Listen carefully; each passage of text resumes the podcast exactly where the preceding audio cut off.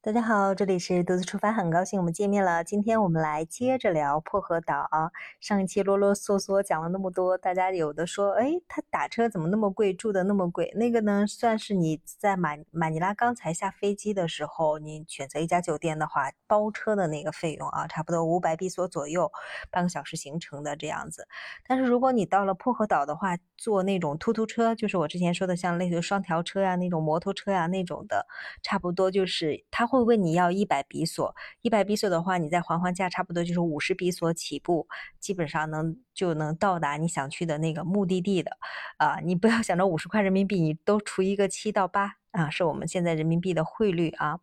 所以你去到薄荷岛，我们上一期在聊到了，就是马上要潜水嘛。潜水的话，你基本上住在潜水附近，大家集中两百多、五百左右，已经能住一个小独栋的那种，嗯，就是。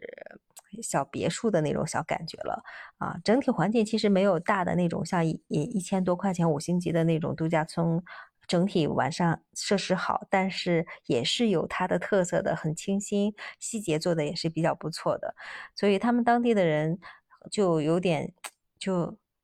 呃，有点跟那个泰国的那种小民宿一样，都很注重那种再小再简单的一些民宿，它都有一些自己的特色，甚至有的自己小的那种度假村里面，一栋一栋有上五六栋那种小房子，它中间它还给你闹一个泳池，还有一些很细节的该有的阳台、该有的陈列什么的细节都做的还蛮不错的，它各有特色啊，它跟那种。五星级的度假村是有一些不一样，但是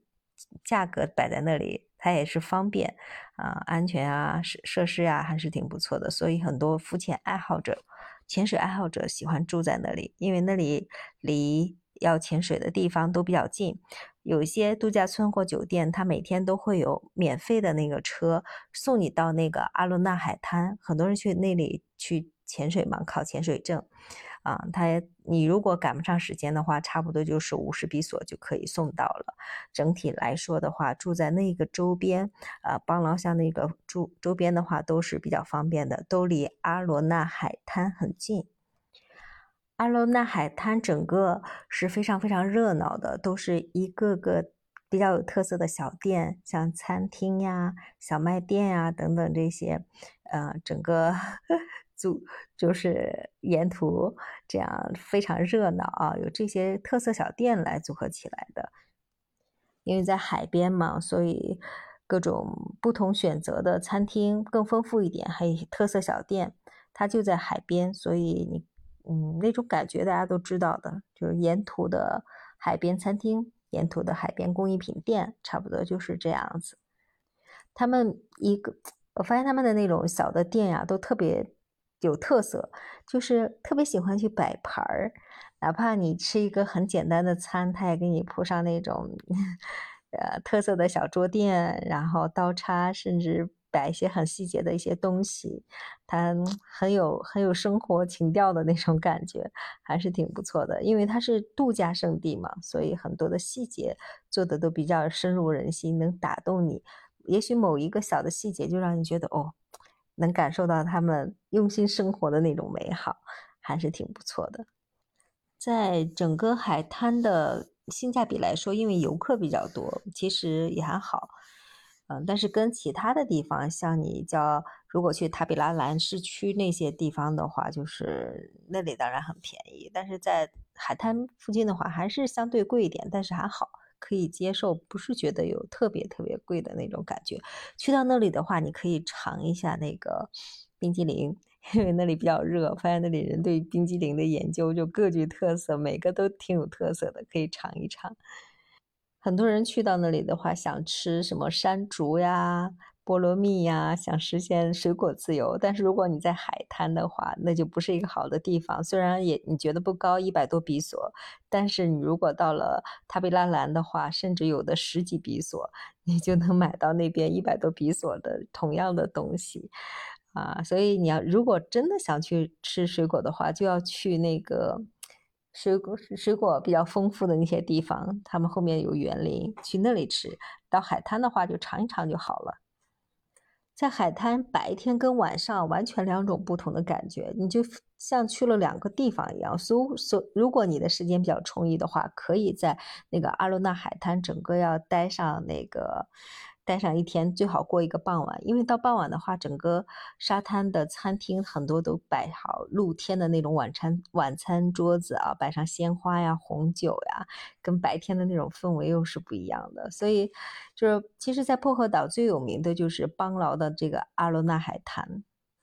在海滩的话，你还会经常看到，就是有很多的流浪狗，流浪狗，但是它的脖子上就会。带一个项圈儿，那个带上项圈的狗狗呢，都是做过绝育手术的狗狗。因为当地流浪狗太多了，所以很多嗯，大家去潜水的这些人就自发组织了一些，捐了一些款给这些狗狗做了绝育。就做完绝育之后，在他们脖子上，嗯，挂一个项圈，并且写上他们的名字啊，因为他们在他们当地其实做这种手术还是很贵的，所以。一些潜水爱好者，大家就自发捐款给他们做一些这样的啊，做一些这样的事情，还是挺温暖的。但是事情两面性，各有利弊吧。因为那两边全是椰子树，如果你真的想特别喜欢喝椰子汁儿的话，你去了那里就是实现椰汁儿自由了啊！太多太多了，很便宜很便宜，有的几比索，有的十几比索。因为近几年，嗯，我们国内的很多游客也喜欢去到那个薄荷岛，所以薄荷岛上的经常也会见到中国人。中国人有的咱们扎堆儿去喜欢去的那几个度假村，价格有的都被炒高了，原来五百左右的，后来都被炒到七八百块钱啊！当然，就反正，哎呀，怎么说呢？哎，各有利弊吧。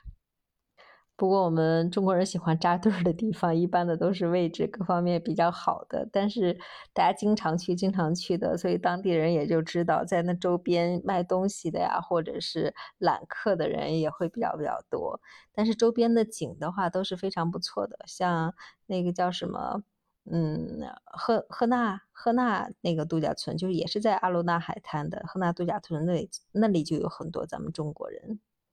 所以啊，因为去的游客比较多，在那个地方你也会吃到像中国餐，有那种炒菜，中国餐馆也有好几好多，嗯，不像在那个马尼拉来说，你刚到了那酒店里面，经常会吃西餐嘛，所以到到海滩附近的话，有很多中国餐馆，你可以满足一下自己的胃。但是你如果住到酒店的话，还有一个特别要注意的是什么？因为蚊虫比较多。像还有各种各样的蚂蚁也比较多，所以你如果在住的地方的话，千万不要放那种食物，因为你出去逛一圈回来，你的住的地方会莫名其妙多很多的小虫子的。虽然他们当地也会就是在这块酒店会做一些各方面的维护啊，他们撒一些药啊或者除蚊呀，用物理除蚊等等各种，但是你还尽量不要在自己的房间内放。那种容易招惹蚂蚁的，呃，那种食物，要不然你晚上睡觉莫名其妙，你的床上也许就会爬上来一些蚂蚁的，这个大家要注意一下啊。还有一个，好多人去到薄荷岛，就是想去住那个眼镜猴植物园的那个别墅，那个那个别墅呀，已经被炒到了非常非常高的价格了，应该两千块左右人民币吧，相当于很多地方的五星酒店的价格了，两有的。两千多，便宜的时候一千多，也差不多两千块。因为那里特别大，因为是植物园嘛，所以里面很大。呃，里面有一些特色的，它为什么叫眼镜猴？那里就养着濒临灭绝的像眼镜猴，大家都可以看到。但是后来越来越少了，所以那个植物园里大家都不太能见到了啊。所以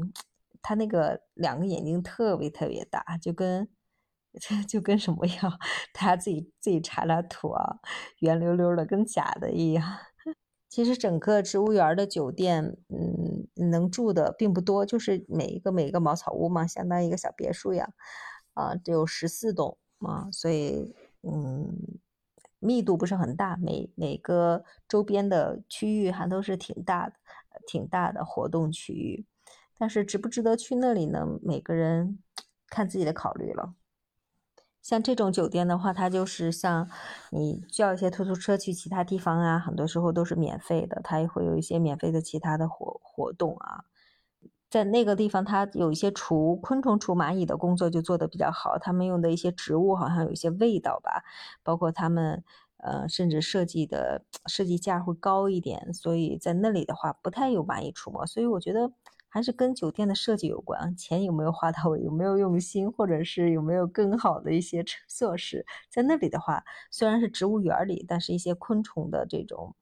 你住的时候，房间里面昆昆虫干扰你的这个概率就会小很多。他们房间每个院子里房间还单独会给你有小凉亭，你可以在那里用餐、看月亮啊，这个看星星，感觉还是挺不错的。但是价格是挺高，两千块左右，我觉得有点高。但是大家看大家自己吧，每个房间啊，到时候自己看，很有特色。有的房间它是用。很多贝壳去拼的，每个房间的特色点都不一样。他们的那里喜欢用贝壳，是那种真的贝壳，